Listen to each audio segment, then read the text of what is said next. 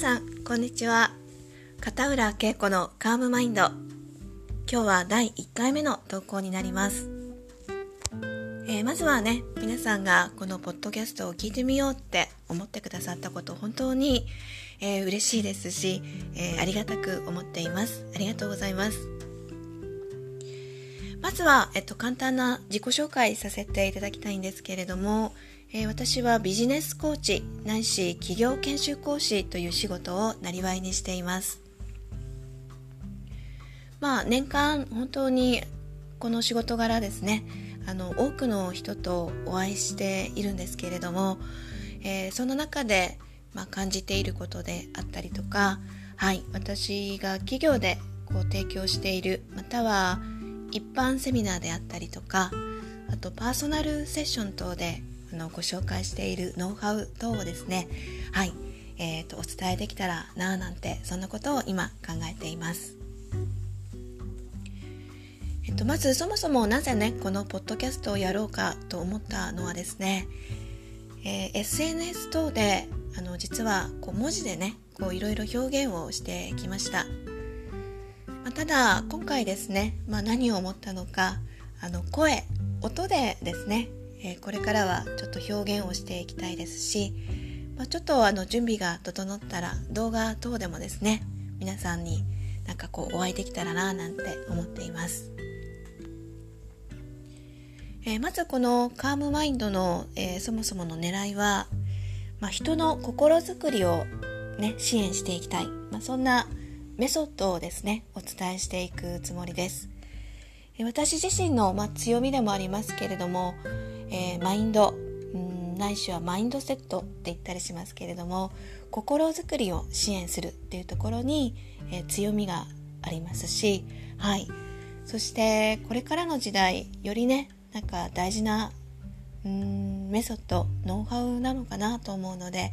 よかったら皆さんの人生や、えー、仕事そして日常にねなんか活かしていただけたら嬉しいかなと思っています。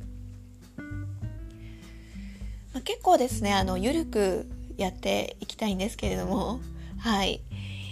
えー、まあ月2回最低はそうですねちょっと不定期ですけれどもご投稿していきますので皆さんもですねなんか朝の通勤途中とかうんなんか隙間時間にまたはちょっと寝る前の時間にねなんか利用していただけると嬉しいかなって思っています。では今日の第1回目のテーマ、えー、感情のケア。ね。皆さん新型コロナウイルスの感染拡大の影響っていかがでしょうかね、えー、いよいよ6月の1日から、うん、明日からですね。はい、えー、緊急事態宣言がまあ大きく、はい、解除されてまた新たにこう動きが始まっていくのかなって思っているんですけれどもまあ、前の、日本社会、まあ、組織なかなか戻らないんじゃないかなって私はそういうふうに考えています。私自身もですね実は4月5月6月はいお仕事が9割ほどぐらいなくなりましてね、まあ、心穏やかにやはりさすがにこう慣れない日々だったりとか不安に思ったりとかあとこの未来に対してちょっと恐れを感じたりとかそんなことはもちろんあのありましたでもメリットとして皆さんもきっと感じていると思うんですけれどもなんか大切なことに気づいたりとかなんか本質に気づかせてもらったりとかはい皆さんにもいろんなメリットはあの一つや二つはあったんじゃないかななんて思っています。まあ、1個最近私メリットだなと思ったのがあの久しぶりにね大好きなカフェ、えー、そして、まあ、スタバにね1ヶ月半近くぐらい行ってませんでしたので行ってきたんですけどやっぱりこう味わいが違いますよね。はい、えー、まあ一つねこう立つっていうことって結構深いなっていう意味ではい。久しぶりにこう味わうその感情とか、うん、感覚っていうのはなんかねよりなんか幸せを感じさせやすくなるんだなみたいなそんなことを感じていたんですけれども皆さんははい緊急事態宣言が終わってからどんなことをされたんでしょうかね。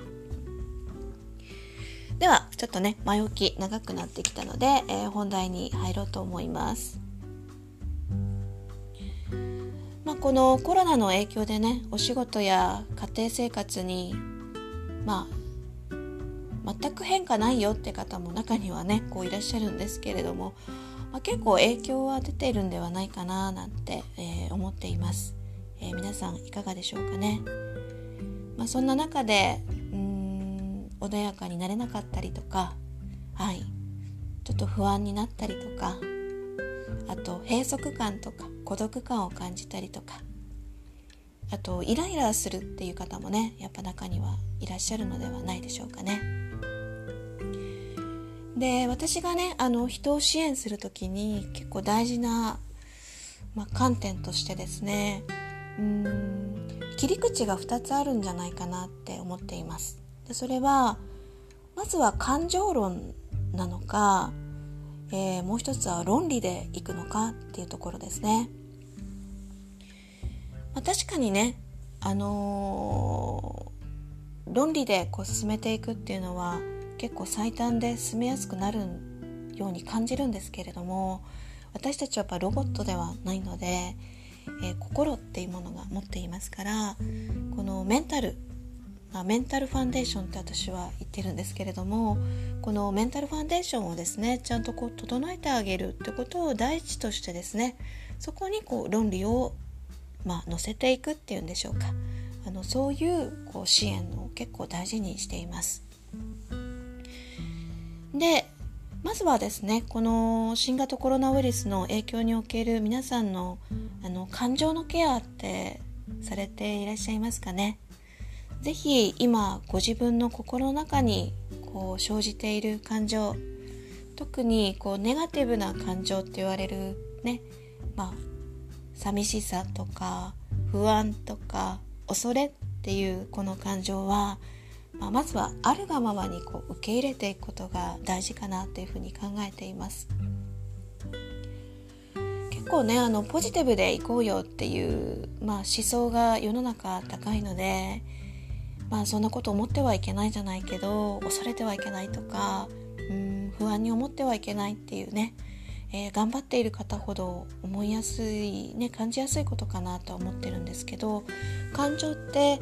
あのエネルギーなので、うん、なくなりはしないんですね。でそれを逆に貯めておくことの方が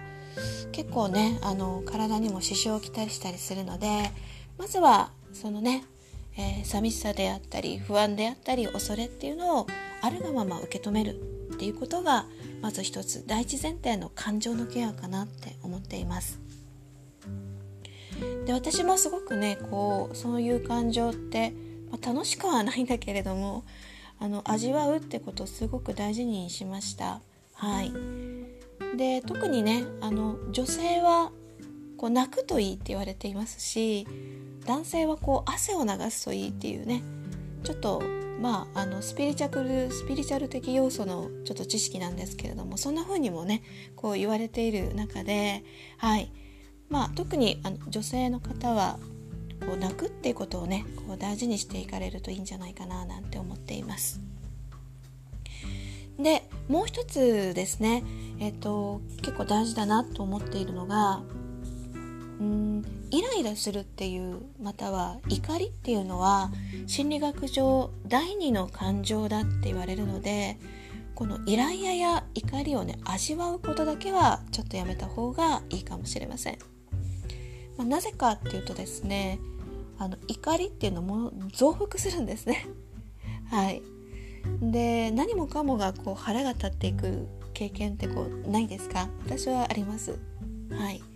でそんな時はですねそのもう一つ奥にあるなんでイライラ怒りをするのかっていう第一感情に目を向けるってことがすごく大事です。でそれをね是非こう探あの探ってみてください、まあ、私も最近ちょっとね起こった出来事としては、まあ、コロナウイルスもそうですけれども結構あの大切な人との別れがねえー、実は何人かと会ったんですね。でそこでやっぱりこうポンとこう出てくるのがうーんなんか怒り？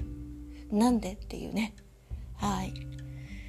でなんでそういうふうに思うのかなってやっぱこう探っていくとやっぱりこう寂しいんだなってね。あのすごくこう感じたわけです。でそれはやっぱね寂しいよねってね、えー、この先未来も一緒にいたいと思っていたしはい、まあ、そういうなんか妄想もしていたからよりねなんか寂しさであったり悲しさであったりうん、まあ、それは味わうのは、まあ、仕方ないよねっていうそんな自分にも言葉を投げかけながらね、まあ、あるがままの自分をね、えー、受け止めようっていう、はい、そういったことを大事にしました、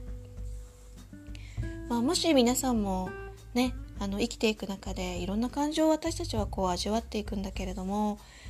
なんかこうネガティブな感情が湧いた時はそれは是非ねあのちょっとこう横に置いておくっていうことよりも自分の心の中にこう抱きしめてあげるような、はい、そんなちょっとイメージで悲しかったよねとか、うん、寂しいよねとかあとこれからどうなっていくんだろうっていう不安があるよねっていうそんな言葉がけをぜひしてみてください。では今日はですねえー、第1回目記念すべき投稿本当に、えー、聞いてくださってありがとうございます、えー、今日はまずは感情のケアから始めていく。ここからが、え心を整えていく。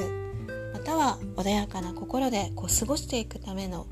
まあ、前提でもあったりしますので、えー、ぜひ、え毎日ちょっとでもいいですから